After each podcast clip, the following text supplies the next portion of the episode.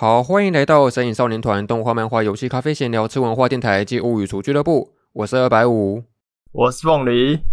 好，那今天这一集我自己算是蛮期待的哦，因为这算是我们这个节目可能继之前那个世纪系列之后，算是新开了一个系列，叫做那个七原罪，或者我们叫它七大罪或者七重罪系列。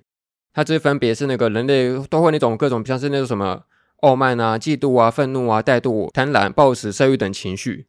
那么会分别针对这些不同的罪孽，然后挑一些动画作品来讨论它这样子。那我们今天第一步就是讨论这个傲慢。你知道我这个那个节目的标题都已经想好了，叫做那个七大罪之傲慢与偏见，浪费我们许多时间这样子。然后这个浪费时间是一个真正的浪费时间，因为它可以让我们水七集，我们就有七集节目可以出来了，好爽哦！气化鬼才白无想出来的东西，对啊，所以我自己蛮期待这个系列的。好啊，那我们先来问一下。你自己是什么时候开始第一次听过这个七原罪这个名词的啊？是什么时候知道这概念的？其实应该是不是有有一个蛮有名的少年漫画叫做《七大罪》啊？嗯，我一开始对这个东西比较有印象，大概是就是那个作品。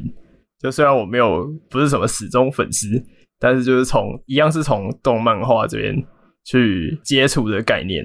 像那个国三的时候很红，那个从零开始异世界生活，它里面也有使用了类似的概念，这样。哎、真的，我不知道什么一大堆 ACG 作品都有那个七大罪的这个影子存在，像是那个钢炼也有啊，钢炼也是有那个人造人，分别有那个也是用七大罪来当做他们的名字这样子。然后他以前有一个我蛮喜欢老电影叫做那个火线追缉令，它也是有那个七原罪的一些呃元素存在。不知道什么这些改编作品好像都特别喜欢用这个概念呢，是不是特别中二啊？是怎么样的？嗯，听起来就有点潮，然后又又很合理吧？哦，就是会有那种各种组织嘛，比如说像火影有那个冷刀七人众，然后猎人可能就什么火影旅团之类的，他们就会有一个特别组织。然后七大罪它好像就是一个七个角色可以组成一个组织的感觉这样子。哎、欸，没错没错。那你自己说到那我们今天讨论的这个傲慢，它算是七原罪之首嘛？好像有人会说它算是七原罪里面最严重的一个罪孽这样子。那你会怎么想？呃，你说了傲慢，你会想到什么东西？傲慢会想到什么东西哦？就像你刚刚讲说，他是罪孽里面最严重的，然后我会觉得他应该是少数一个跟其他人会有关的罪吧，因为你傲慢的定义，你必须建立在可能有不同个体的情况下，那可能有一些什么愤怒啊，或暴食什么的，那些是出自于你自己个人，你就比较不会影响别人。可是傲慢基本上是呃一个个体对另外一个个体才能做到的事情，所以我就觉得。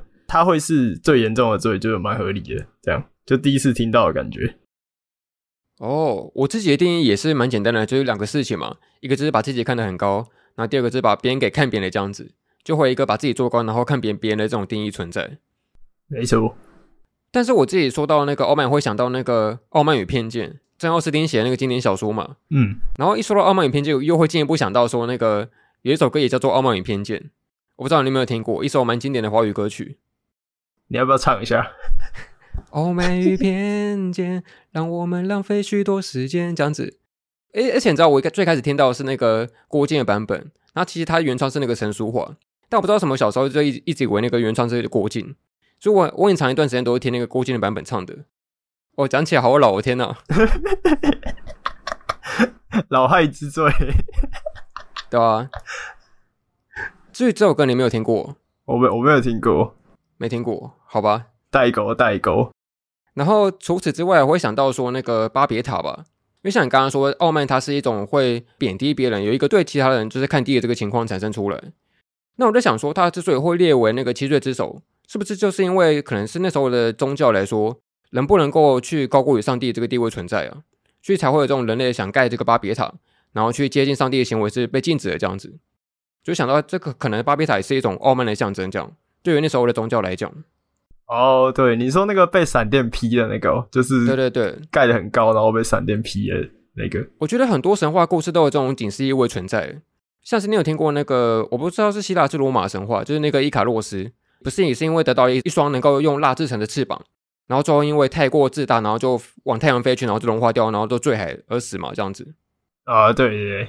对，好像这些神话都会有一些那种，你只要太过傲慢，然后只要想要去超过上帝的存在的话，你就会受到一定程度的惩罚，这样子就会有这个对于傲慢的惩处存在，就想要这些东西。不过你要说这个神话可能有点太久远了，我最近想到的例子是那个你有看雅玉吗？哦，有啊，你说那个直排轮哦，就是南韩他们有一个跟台湾比那个滑轮的比赛嘛。然后之前因为他们比到最后的时候，南韩选手以为自己已经赢了，然后就高举双手，然后慢下脚步来，然后没想到这时候那个呃台湾这边的选手他们就一脚伸出去，然后就赢过他了，就有一个蛮好笑的照片。呃，助你一脚之力啊！对对对，我想到说小时候老师不都教什么那个胜不骄败不馁吗？哎，真的是这样子，你胜利不能太骄傲，不然就会惨遭那个滑铁卢这样。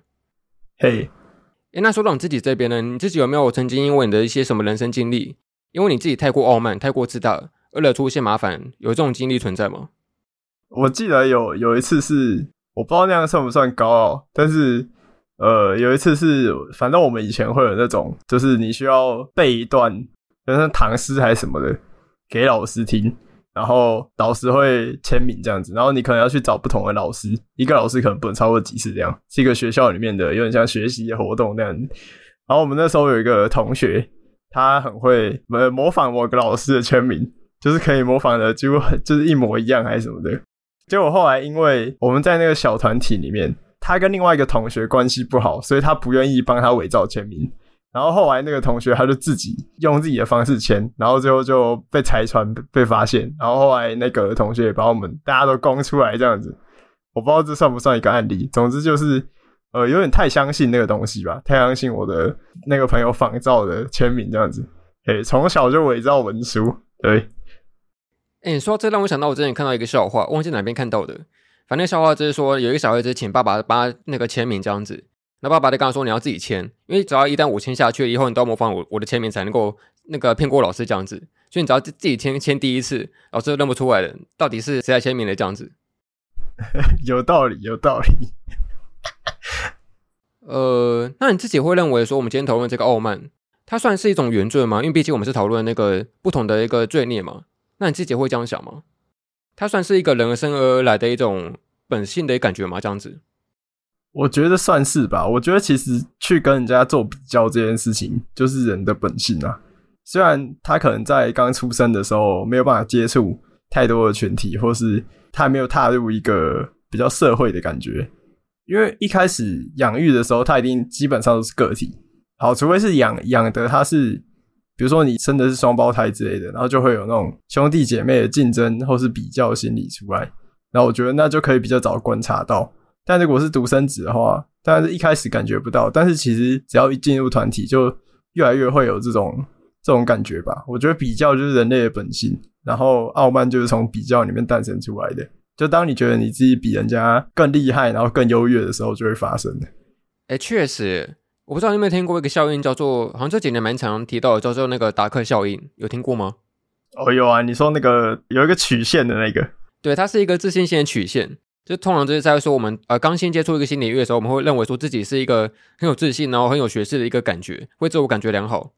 但等到你各种那个了解越来越多知识的时候，就会发现你自己的自信曲线会越来越下降。然后等到你终于终于就是学到一定程度之后，你才会再度上升这样子。就想到我以前好像有一段时间蛮沉迷去学习一些那个海洋生物的知识，然后时候就会有点自大说，哎，我好像很懂这些东西，我们其他人都不懂哦。然后就会有时候会偷偷在一些什么写文章的时候啊，置入一些这种知识的那个资讯在里面，这样子就显得好像自己很高高在上的样子。但实际上，可能真正的海洋专家会认为说，这根本就是基础作用基础而已，这高大什么东西？那你那时候有经历一个低谷吗？就是什么被被挫折之类的？哦，有啊。这当你看的越多的时候，这正像达克效应说的，你看了越来越多专家的文章，就发现到说自己自己懂的东西反而跟那个大海一样大这样子。所以的确啊，就是那这种自信心会因为你在不同的阶段接触到知识含量不同，就会有不同的自信心曲线会出来。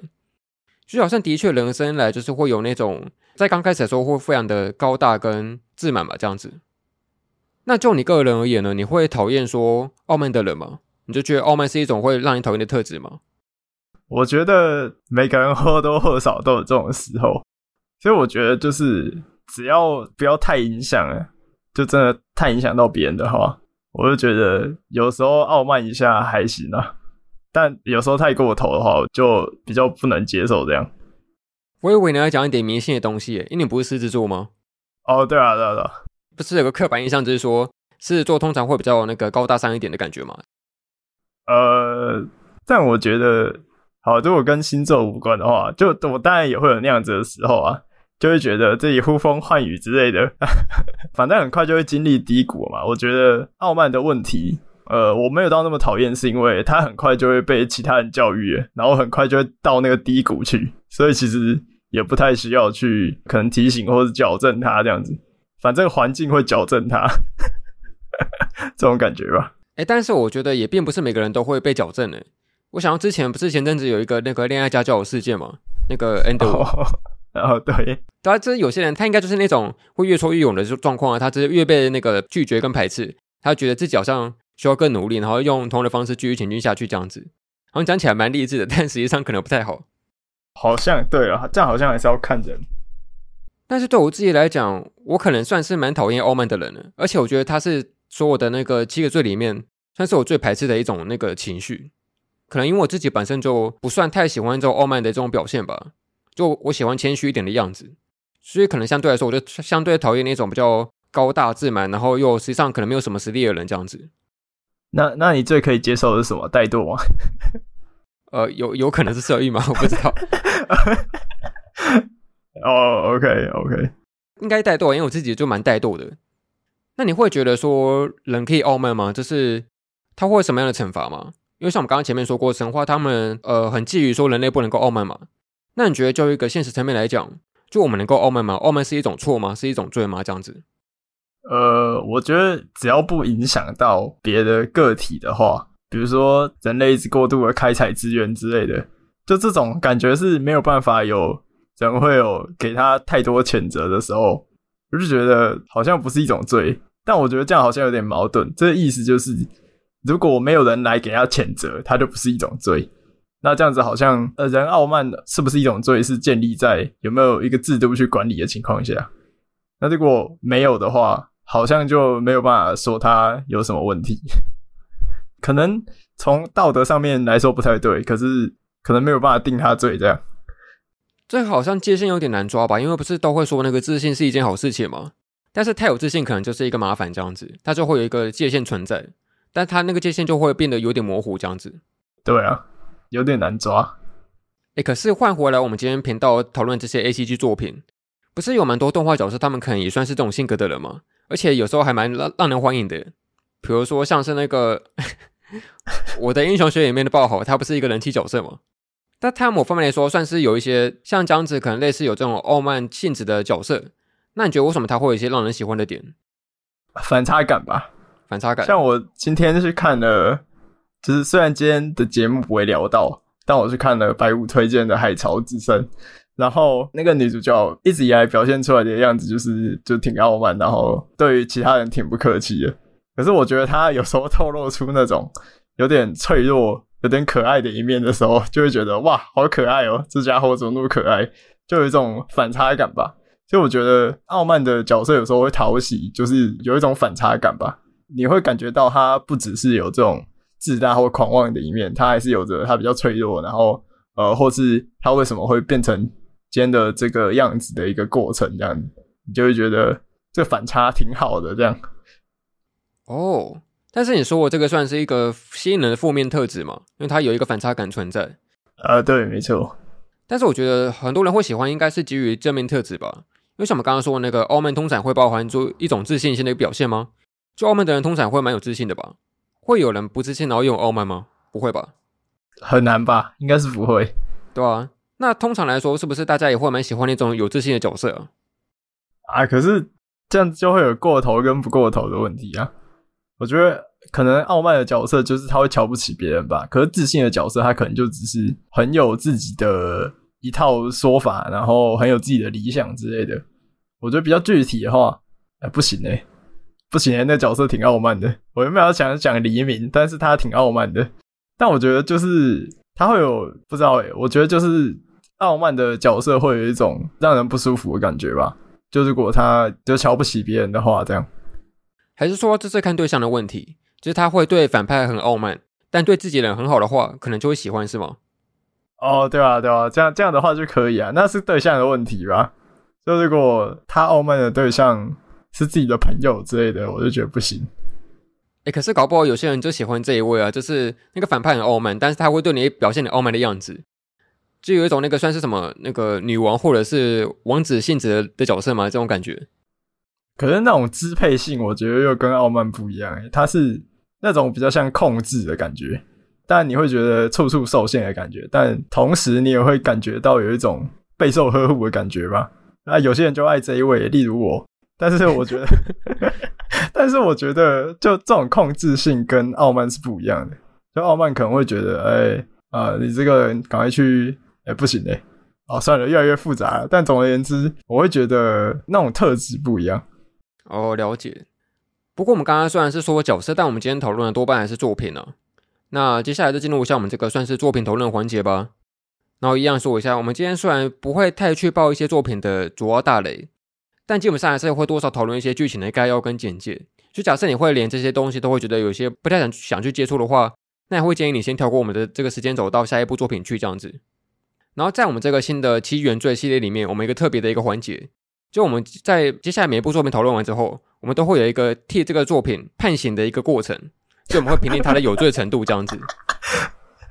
法庭就对了，对对对，反正我们今天是那个讨论傲慢嘛。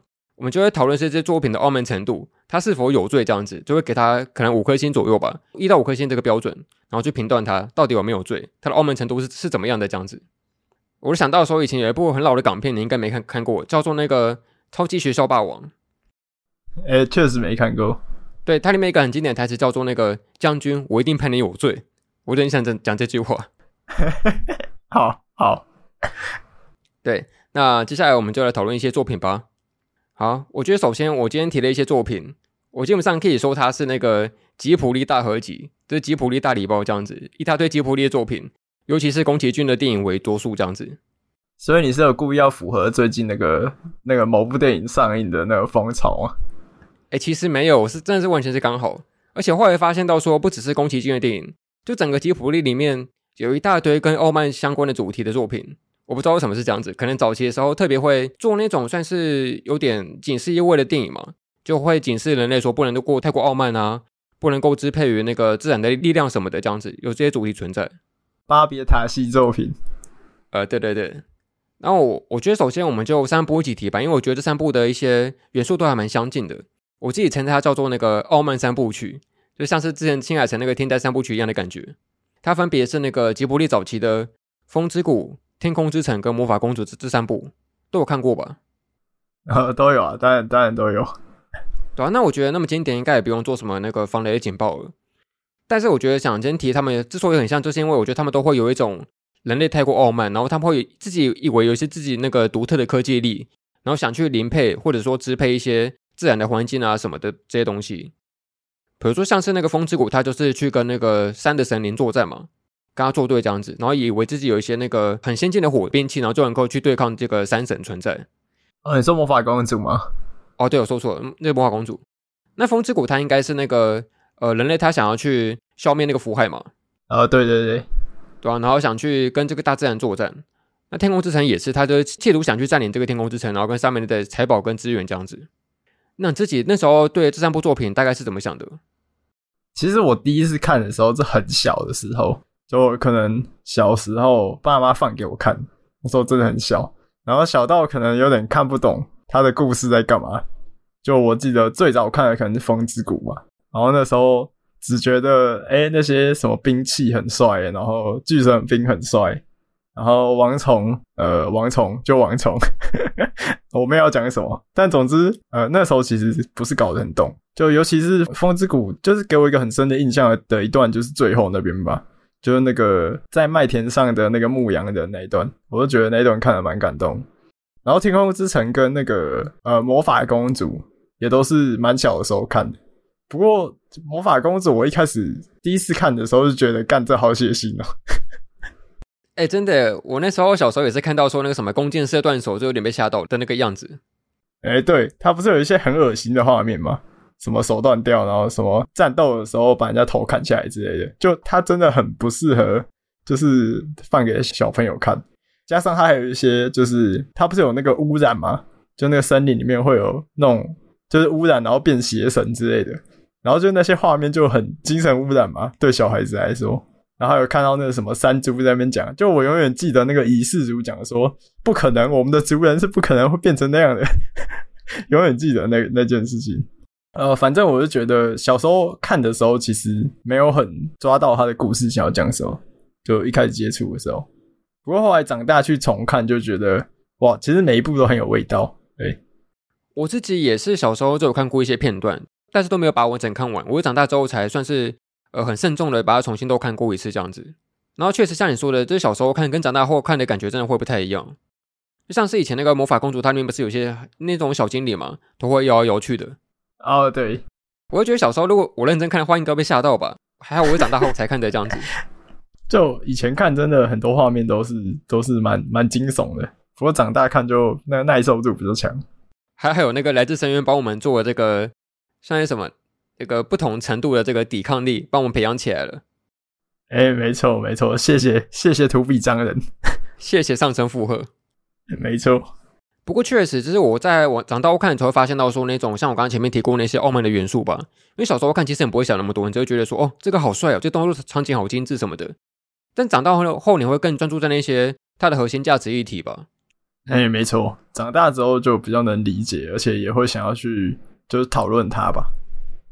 因为很多人不是都会说，那个宫崎骏早期的作品，或者说吉卜力一些一些早期的电影，都会有那种算是一些环保主义的影子存在嘛？像风之谷，它甚至很明显就是直接跟一些环保的一些团体合作嘛。哦，对，还有那个野生动物保护协会放在最片头最前面。对啊，对啊。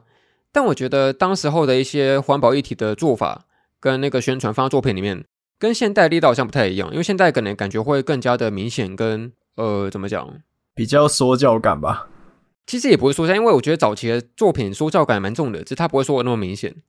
他会用一些蛮极端的例子来跟你说，你不能够去呃破坏自然，否则就会有一个很严重的报应存在。就早期我觉得他会融入在故事里面吧，可是如果放在现在的话，可能就会想办法让角色讲出一些环保的一些话之类的。我忘记我之前看过一部电影，但是我要找一下叫什么，等我一下。它也是一个环保主题的电影哦，它叫做那个。罗雷斯，它也是一个很强烈的一个算是宣传环保的一个电影这样子。但是我觉得那个电影它的整个立场跟他做一些角色的对白，像你刚刚说，他真的会有那种很明显的的那个立场暗示，就真的很强调说我们不能够砍这些树木，然后就会唱一些保护自然的歌这样子。但是我觉得这没有不好，而且我自己也蛮支持环保的，只是说像你刚刚说的那种有没有融入到故事里面，对于观众的接受度会不太一样吧？这件事情。但我觉得这个环保东西都是其次啊，我主要是想讲那个傲慢这件事情，就它里面都会有那种人类去跟不管是伟大的自然还是神灵作战这件事情，就让我觉得说，当时候会有那种很多的反思存在在里面吧。因为像风之谷里面，它即使有那么强大的巨神兵，而且它它甚至还不是完全体哦，在那个动画出来的时候，都能够有这么强大的毁灭性的力量，然后想要去跟王虫、跟福海作战这件事情。就让我想到，现在的人类的科技力其实已经演进到差不多程度了嘛。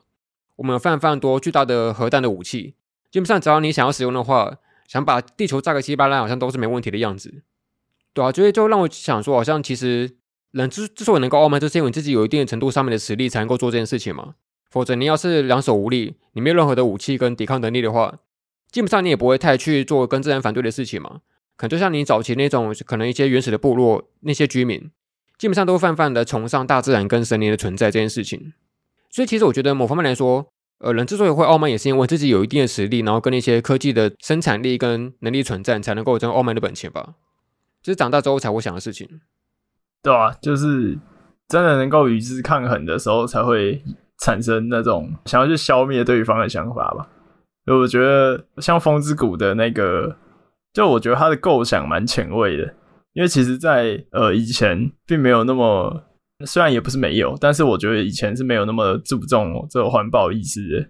所以呃，我觉得他用这种人类傲慢的方式，然后去呈现一个故事，就这个做法蛮前卫。而且我也很喜欢那种人类试图要去消灭整个福海，但其实福海是在用他的方式在净化整个世界。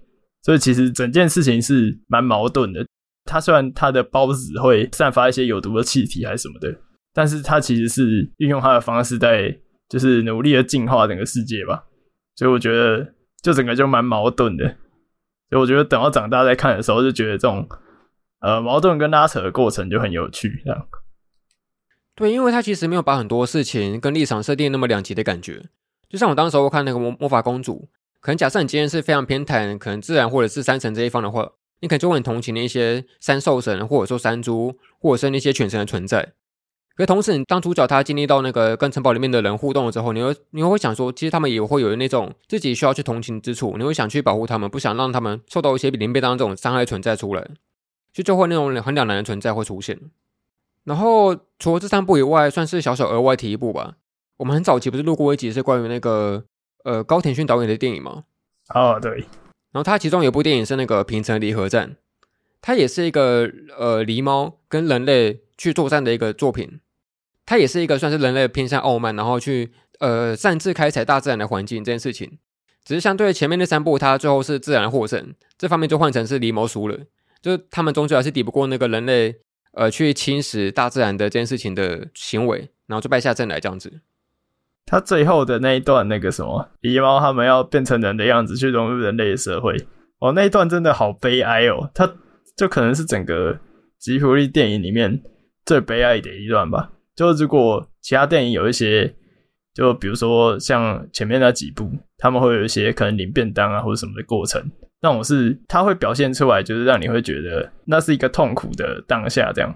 可是平成离合战最后那边是一种很淡淡的，然后融入整个日常生活里面那种哀伤的感觉，我觉得真的很蛮难过的。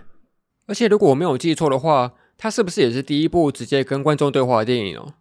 因为像之前大家可能有一些作品，多少都会想去跟观众或者是那些看电影的人传递一些讯息嘛，跟他立场这件事情。像你刚刚说，可能会多少有一点说教的味道存在。可是平成离合战，它最后是以一种算是近似于打破第四道墙，然后直接跟观众对话的一个画面来展现出来的。呃，对，是不是仅此一部啊？我没有记错的话，其他部没有做这种事情吧？应该是真的，就只有这一部有。对啊，真的那个，我那时候也是看到很直接，然后直接到有点鸡皮疙瘩感觉出来。就这种演了那么多故事之后，然后。直接好像穿透那个镜头来跟你说这件事情，那个那个震撼力是非常非常强大的这样子。你让我想到那个躺在床上，然后大脑在跟你讲话那个梗图。啊，好了，那我觉得我们今天时间还算够，还是来讨论一下那个《海头之山》好了，可以讲一下，你都看了吗？哦，可以啊，可以啊。因为像前面我刚刚提过，那种傲慢算是那种比较广义上面的人类对于那个自然的这个傲慢程度嘛。但《海头之刃》它不就算是一种比较内在的、比较角色、比较自我的一种傲慢程度这样子，主要是取决于那个作品里面的女主角那个武藤里佳子嘛，她性格算是偏傲慢一点这样。然后这个故事简介，因为我之前很早以前那个夏季那一集有聊聊过去，就直接剪进来吧。那有人要直接剪的，好坏又要偷懒。对啊，呃，有一个叫做杜琪拓的高中生，然后他其实后来已经上大学了。然后他在有一次准备去搭飞机的时候，意外捡到以前的照片。然后那张照片是在夏威夷拍的，那是他们以前高中时代去那个毕业旅行的时候的一个场景，有点像是在做一个回忆杀。他就回忆到过去，然后想到他高中时候曾经喜欢过一个叫做武藤里佳子的女孩子。然后这个李佳子她是一个东京来的女转学生，其实相对于其他比较算是不那么城市的学生来说，她其实是有点格格不入。然后她其实个性其实也蛮强势，然后也不太讲理。就他有一段，就是他跑去跟男主角借钱，然后就很强势跟他说：“哎，可不可以借我一点钱？”然后男主就把钱掏给他，然后几乎是他所有的旅费这样子。然后后来好像也没打算要还的样子。反正初期看你会觉得他有点讨人厌，但其实后面看，其实他会感觉到他有一些真性情的一些个性这样。然后我觉得其实有些剧情在这部作品里面其实还蛮八点档的，但是毕竟是一个老作品。但我觉得他最值得玩味的就是他们在。那个夏天，在那个高知的海岸，他们有一幕是呃很平淡的在吹着海风，然后看着海景的一个画面，就很漂亮。然后也是有一个属于那个时代的氛围在。然后我觉得这是一个虽然平淡如水，但是其实细细品味的话会很有意思的动画电影。这样，大家先问这边的感想，看完之后觉得怎么样？哎、我觉得我觉得很有料哎、好，其实我看完第一个当下的感觉是。就我觉得他的那个收尾很有诗意，他没有把整个话，呃，不是没有把话讲明，是他没有把整个结局讲得很死，所以就让人留下无限的想象吧。然后我看完，我当下就觉得，哇，难怪白五会喜欢，白五一定超喜欢这种诗意的感觉的。然后，其实这一部是我少数吉普力的作品里面就是没有看的，我真的是第一次看，就是不久前才看完。然后我觉得，其实里面的那种对于青春期的描写，就是我觉得蛮真实的。然后我觉得它不是那种可能故事起伏很大的的作品，我觉得它就很慢步调的让你去感受他们的一个可能内心的纠葛这样子。其实我看完的感觉是有料。我还蛮喜欢的，这样就第一个感觉是这样。那你觉得他跟傲慢之间的关系是怎么样的？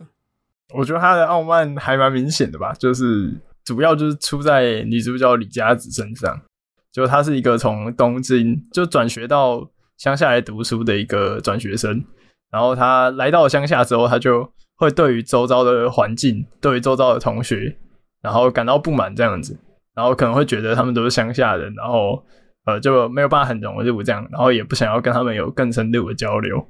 那我觉得他这种反应，呃，我会觉得还蛮鸡掰的。就是老实讲，他完全踩在那个，就我前面不是有讲，傲慢有有时候可以接受，那如果傲傲慢过头的时候，就会觉得有点不太爽这样。那我觉得他就是有点傲慢过头的那一种，他就会让人觉得好像目中无人。啊，如果既然你这么讨厌乡下，就你怎么不回去呢？还是什么的？就你会看着当下，你就会产生这样的感觉。然后加上他其实有很大段的时间，他都是在利用这个呃男主角跟他的朋友嘛，他就是跟他们借钱，然后趁机偷偷溜回去他本来住的地方。然后我就觉得，哇，如果你真的坦诚的，就是跟别人讲说，哎，就是因为我要回去，所以我想借个钱。然后可以取得人家的谅解的话，我就觉得这样子其实就还好。但他选择用这种欺骗的方式，然后偷偷的，就虽然他有他的苦衷，可是我还是会觉得这样的行为很鸡掰。呃，不过就像我刚前面有提到的，就是虽然这个角色就挺傲慢的，非常的傲慢，就他看不起身边的所有人，然后也看不起身边的环境。但我觉得这部作品会让人喜欢的地方，就是因为这个角色是一体两面的。就他不只有这个呃，可能很傲慢的表现出来的样子，他其实也有内心很脆弱的时候，他会很想要回到自己以前的家里去，呃，但是他回去了之后，会发现自己的东西可能被动过，这样，就他的回忆可能有点被破坏，这样，然后他当下呈现出来的那种有点可怜，然后有点柔弱的感觉，就会让人觉得这个反差挺可爱的，这样。对，我我是我是这样觉得。对，我刚刚前面不是有提过说那个《傲慢与偏见》吗？这是珍奥斯汀写的小说，你应该没有看过吧？还是你看过他改编电影？我有看过他的电影，我觉得挺好的。哦，对啊，他那个电影的男女主角不是分别是那个 Mr. Darcy，就达西先生跟那个伊丽莎白吗？啊，对，他这分别是那个傲慢与偏见的代表嘛，一个对对方很傲慢，另外一个对对对方那个偏见存在。那或许那个达西先生就是那个女版的那个李佳子这样。哦，他们都同样都算是那个傲慢的那个代表，比较偏向高冷一点。哎、欸，对，呃，我觉得你差不多都把我的感想讲完了，就是像你刚刚说那个反差感嘛，我最喜欢的。哦，对，我我也想到说你的反差白五一定最爱。哎，但其实我当时我记得我第一次看的时候是在高中的时候，离现在有点久远了。就当时候看的时候，其实我不太喜欢那个李家子的，因为像你刚刚说，他的确外显上面就是偏向傲慢的属性嘛。呃，对。可是我那时候当动画看完之后，我就被震撼到嘛。我后来又再去找他那个原著小说来看，就他其实有出一个中文版的的那个代理，但现在已经绝版了，可能看不太到这样子。然后当时我再把那个小说版看完之后，真真的觉得里面所有的角色都变得非常非常的立体，然后他们整个故事线呢跟时间的那个推进，会造成这个整个角色越来越丰满。你会对他的傲慢跟那个反差感中间的那个执着跟那些脆弱部分有更多的理解，就整个都非常非常喜欢这样子。所以，我真的非常推荐大家，假设你看吉卜力的电影，呃，有略过这一部的话，可以去去找来看看，这样。欸，真的很推荐，就是有点让我蛮震撼的。就我居然之前就没看这一部，这样觉得错过好作品了。然后下一部，下一部算是我最近才想到的，它其实也蛮符合这个澳门主题的作品，它就是这个鼎鼎大名的乒乓。哦，你正手不精，反手无力，脚不松散，反应迟钝，大家都会念的。就凭你这样，还想跟我同台较量吗？对对对对对，做你的美梦。每一句一开口都是经典的孔文革这个角色。那总而言之，乒乓这个作品是由那个知名的漫画家松本大洋所原作的漫画，然后后来是由监督汤田正美改编的动画作品。他大概是说那个主角他们分别是那个星野玉跟月本城，然后他们虽然都彼此是那个好友跟儿时玩伴，但他们也把对方当成那个竞争对手的对象在比竞这样子。然后有一天，他们听说到那个有一间高校的那个桌球部，他们来一个中国的转学生，叫做那个刚刚说过那个孔文革。然后没想到那个作品里面，其中一个主角叫做那个我们叫佩扣好了，他就是星野玉的那个绰号。他跟这个孔文革较量之后，就意外的打打输过他这样子，而且还是大比分的打输。后来就是激起了他的那个呃，算是一些励志的决心。然后后来开始就有一些桌球部跟桌球部中间的这些比赛较量这样子，大概是这样子的作品。那你说你当时是看漫画版吗？我、哦、是看漫画版。对啊，整体来讲你觉得怎么样？哦，超级震撼，就是因为。乒乓它是一个，就如果你单看画风的话，你会觉得它是一个呃风格有点特殊的作品。就是你一开始一定会对它有一个既定印象，可能觉得就是诶，它画风有点特殊这样。但是就我觉得，就翻一页就好，一页就好。你知道你这个说法就跟那个看动画的人说，看动画看这一集，看一集就好了，一集就好。对对对，然后你就看到早上，就是那种感觉吧。就我觉得他从前面几幕就会让人觉得呃很震撼，而且因为他那种比较粗犷的画风，在打球的时候，我觉得那种整个分镜都蛮震撼。因为我是看漫画嘛，然后白五是看动画版，然后那时候真的觉得看完有一种说不出来的，就总是觉得很好看。然后当下难难有点难用三言两语来称赞它，但是我觉得呃它是一部细细刻画。人们在面对一个自己所喜好的领域的时候的那种挣扎、痛苦跟努力的过程，然后还有就是，呃，我很喜欢他的故事里面的每一场球赛吧，他们的比拼这样子，我觉得那种角色不同的价值观，然后不同的天赋，然后所造成的碰撞，我会觉得那个过程真的很精彩。就是我我我一直都蛮喜欢这种价值观碰撞的过程，所以我也很喜欢那个三月狮子这样偷偷自入。OK，就我之所以会把这个乒乓列入到今天这个傲慢的主题里面，就是因为其实它跟很多运动漫画一样，都会有那种所谓的天才跟庸才之间的对比嘛，都会那种非常努力型的角色，同时会那种天赋很高的角色，然后他们又很努力的话，就会一脚很快的就能够超越这些非常拼命死命练习的人这样子。那我觉得乒乓其实它更放大这些呃程度跟实力上面的呃高低之分这件事情，拉得更加巨大，然后会也更加残酷的感觉。就很多角色，他们都会自以为说自己一开始是一个非常非常有自信的一个实力的表现出来，但没想到在经过各种各种不同的比赛的比拼之后，才发现到说其实自己有所谓的那个不足的地方，然后会有那种比不过别人，经过再再怎么样的努力，再怎么样的去练习，都会败下阵阵来这件事情，就会其实既写实又残酷。可是这件事情会在后面有有一些不同的转折跟转变，你会有一些解开心结的部分，然后跟这些不同的实力的差距和解这件事情，就会看得很感动。真的，然后像你刚刚说你是看漫画版嘛，其实漫画的分镜就已经很厉害了，然后动画它改编的更是还原，它会有那种各种不同的意象在使用，比如说当你今天打桌球，球跑到另外一边的时候，它会突然变成一个飞机出来，它就会那种很厉害的意象转变，然后会整个是虽然既断裂但是又连接在一起的感觉，是非常非常巧妙的分镜，就真的非常非常推荐大家，只要有对这个作品有兴趣的话，漫画版跟动画版都要看过一次哦。那你觉得那个孔文革这角色怎么样？因为他算是里面一个算是知名的角色代表嘛。啊，对对对，哦，我觉得这角色蛮帅的吧？就他对自己的实力其实有一定的信心。可是我记得他好像是在某一次是比赛的时候，他是败给呃某个人之后，他就呃有点认知到自己的实力，其实就是甚至是天赋，其实不及别人这样。那我就觉得他是一个很努力的角色。我还蛮喜欢这个角色的。他之所以会广为流传，就是因为他的那个动画版里面的配音是真实的、很道地的讲中文，这样子，就很少会在日本的动画里面 听到那么那个怎么说字正腔圆的发音吧。这件事情很难得。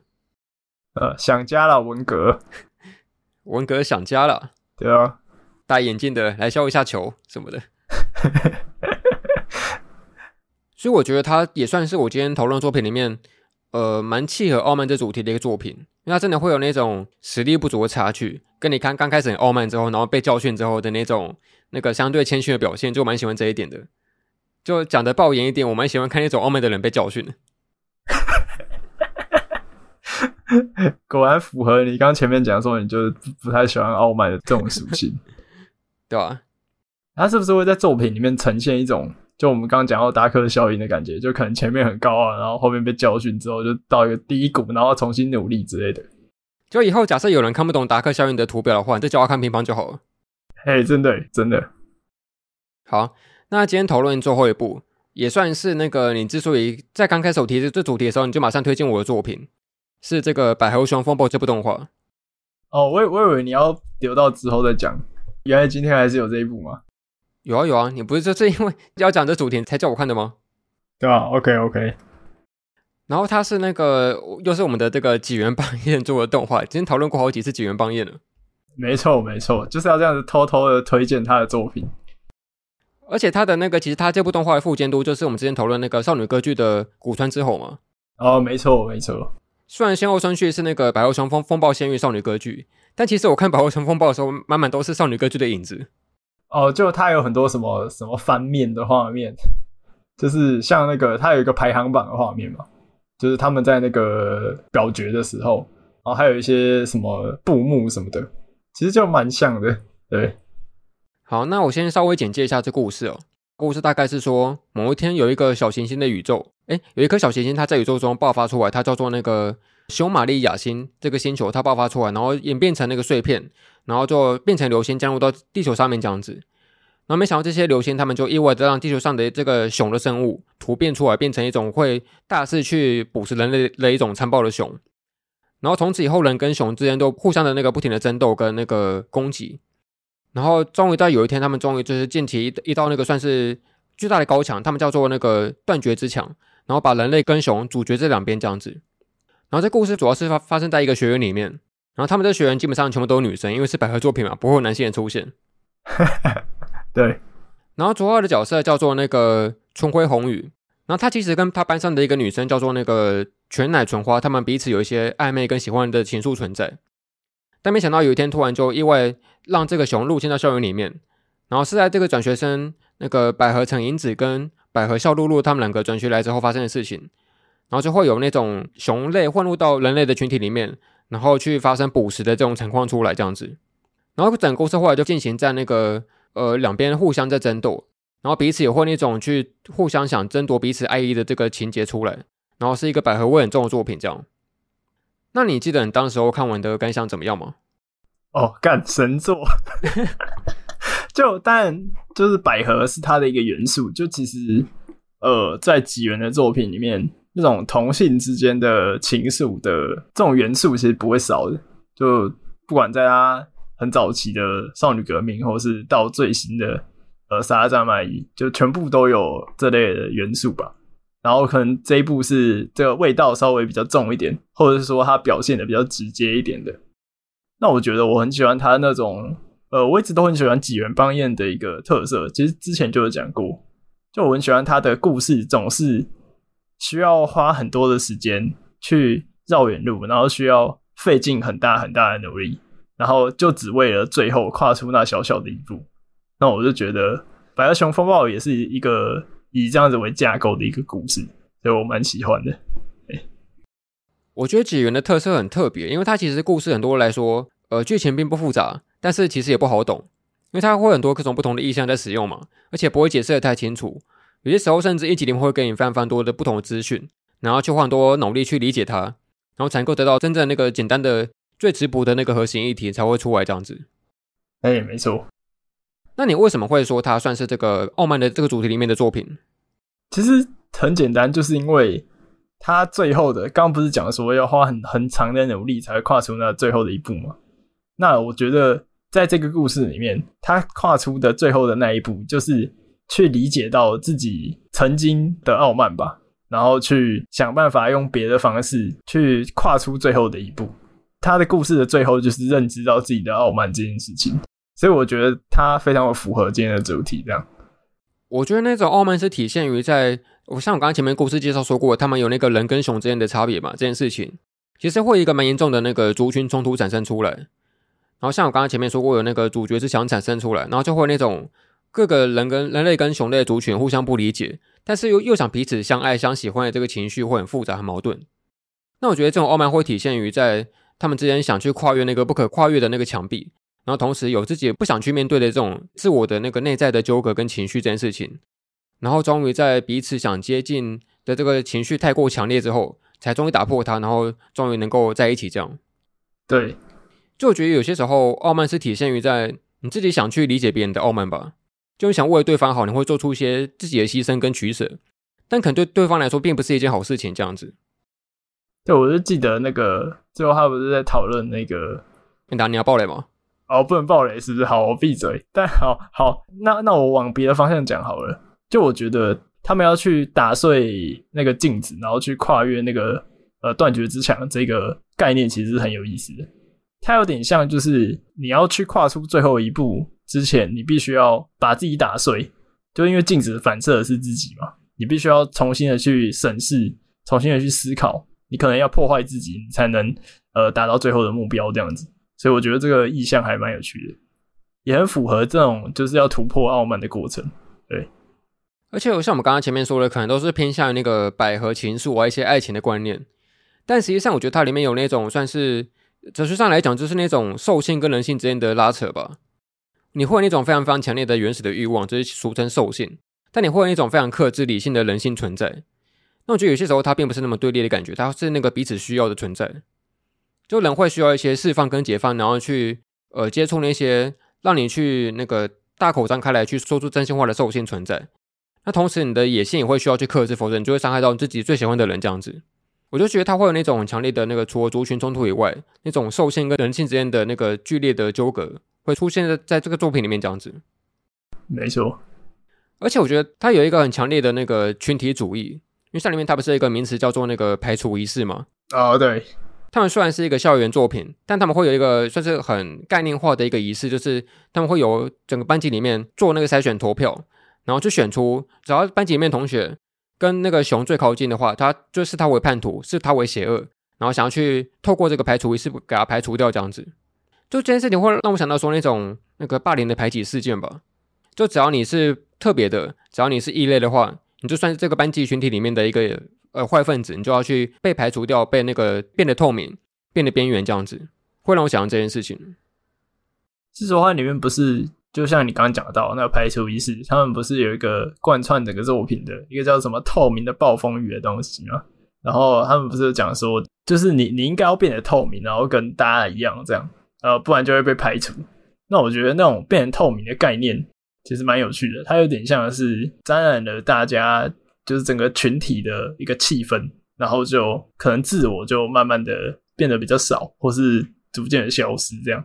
就我觉得这个也蛮蛮有趣的，这样。感觉像是一种那个存在感的多或寡吧。就假设你存在感很多的话，就变得不透明，就有有颜色、有存在这样子。但相对来说，你就是一个异类。但只要你变得透明了，你就能够好好的变成一个隐形的存在，然后安然的身处在这个群体里面这样子。哎、欸，没错。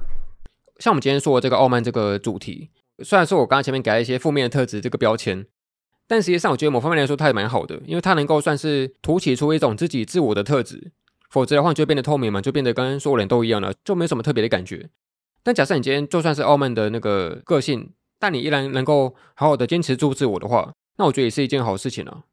也对啊，就可以突出你的特别的感觉吧，就是异质会有异质性。不会跟大家都一样这样，对啊。那假设你要用大概简单一句话讲那个《百合熊风暴》，你会说它是什么样的作品呢？我觉得它是一个 很特别的作品，虽然这样讲很笼统，但是我觉得它是一个可能讲很特别或是很几元的作品吧。就我觉得几元邦彦有点难用其他的形容词去形容他的风格，就像我刚刚讲的，他故事总是在白忙一场的感觉，也不能说白忙一场。而是你要去做一个决定，或是做一个选择，或是去理解到自己的不足，这些过程都要横跨很大很大的阻碍。那我觉得他一直以来的故事风格都有这种感觉，那这也是我很喜欢的地方。因为我觉得有时候只是做一个决定而已，做决定很难，然后要努力的前进也很难。那我觉得他用这种很抽象，然后很有点意识流。然后一些很特殊的设定，去呈现出这困难的抉择的过程，我就蛮喜欢的。然后再分享一个我很喜欢的百合熊的名言，就它里面一直重复讲的，他说只要不放弃爱，就不会是一个人；只要不放弃爱，不论失去什么都不会变得透明。那我觉得这句话是贯穿整个百合熊风暴的一个呃名言，这样子我还蛮喜欢的，然后觉得很浪漫。对，大概就这样。蛮有趣的是，这部动画它有上架那个八号动画风吗？哦，对对对，现在还在。对，然后因为它的那个像你刚刚说的那个爱，它基本上在日文里面，它其实讲的是那个 ski，应该是偏向喜欢这个词，可是它翻译是叫做那个爱意，就是爱情的意思，就变得百合味更重了。所以其实大家在讨论的时候，就会因为他每次讲的都是 ski 嘛，然后就会讲说那个他不是一直问在问说你的喜欢是真的吗？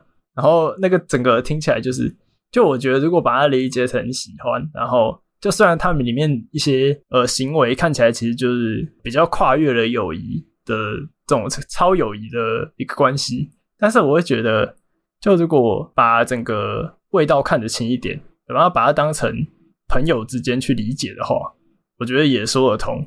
就是我觉得朋友之间有时候就是会有一些里面戏弄的一些状况，这样。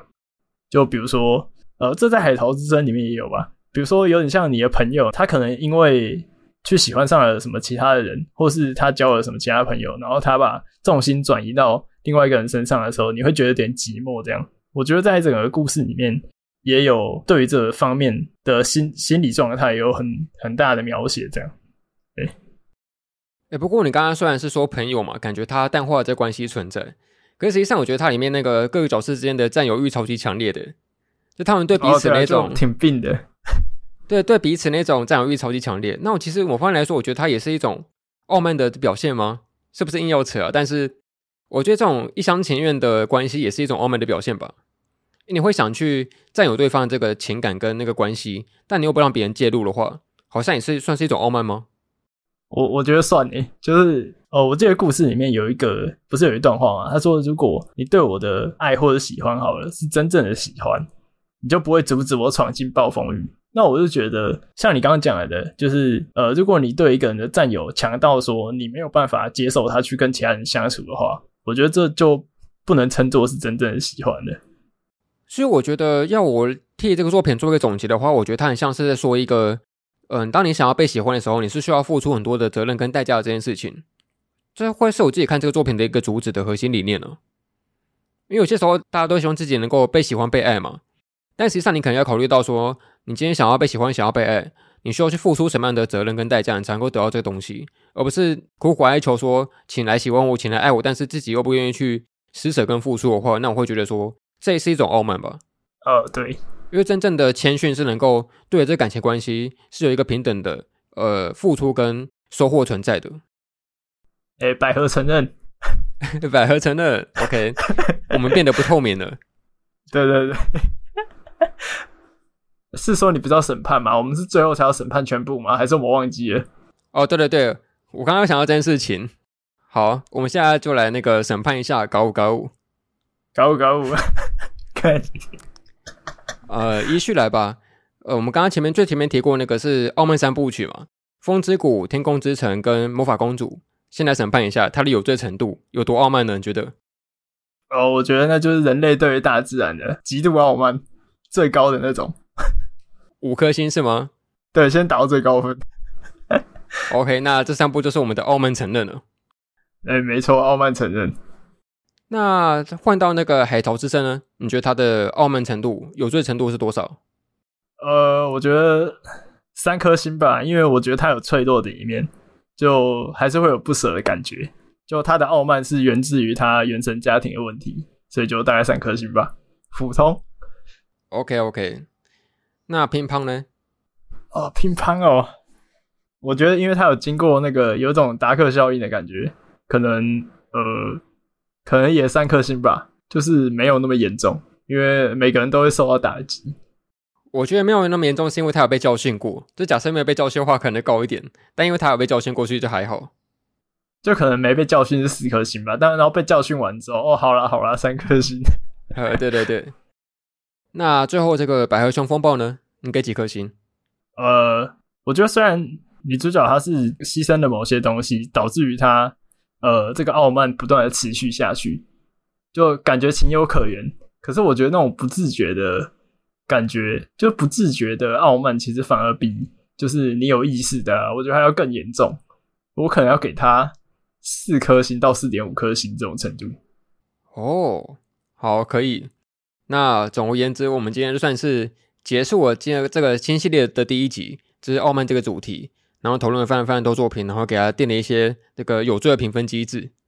哎，整体下来觉得怎么样？这个新系列，我觉得挺有趣的，挺有趣的。就是这讨论的观点比较特别吧，就像我们之前讨论季节的，可能就是呃，我会比较分散的讨论一些我们喜欢的，可能是这个季节的作品。那我为为什么我会说可能呢？因为我好像在那个季节里面，有时候推的那个关系并不大，导致于说就是比较分散吧。那我觉得这次这个系列的话，可以蛮明确的了解说要从哪边去切这个这些作品，这样我就觉得还蛮集中的。对，好，那这就是我们这个系列的第一集。那第二集预告一下，下一次我们就轮到说这个嫉妒这个主题。我怎么觉得很，我觉得很多诶、欸，我觉得很多，一大堆嫉妒的作品是不是？对啊，对啊，我觉得嫉妒，因为嫉妒比傲慢来讲，我觉得更常发生吧。因为我觉得傲慢是。呃，虽然每个人也都会发生，但是我觉得嫉妒就是哇，几乎是呃每个人都会经历的。就像我们刚刚提到那些傲慢的作品里面，也常常会有一些嫉妒的情况发生。就我觉得嫉妒的普适性更强。哦，那我可以想见有一大堆那种像我以前提过的一些什么那个悲剧之类的那些作作品又出来了，又要出现了，又要出现。好，那我们今天这一集先差不多到这边吧，来个做个收尾。好，我念喽。感谢您收听《神影少年团》动画、漫画、游戏、咖啡闲聊、之文化电台及物语俱乐部。我是凤梨，搞五搞五？我是二百五，搞五搞五？好，我们下次见，拜拜，拜拜。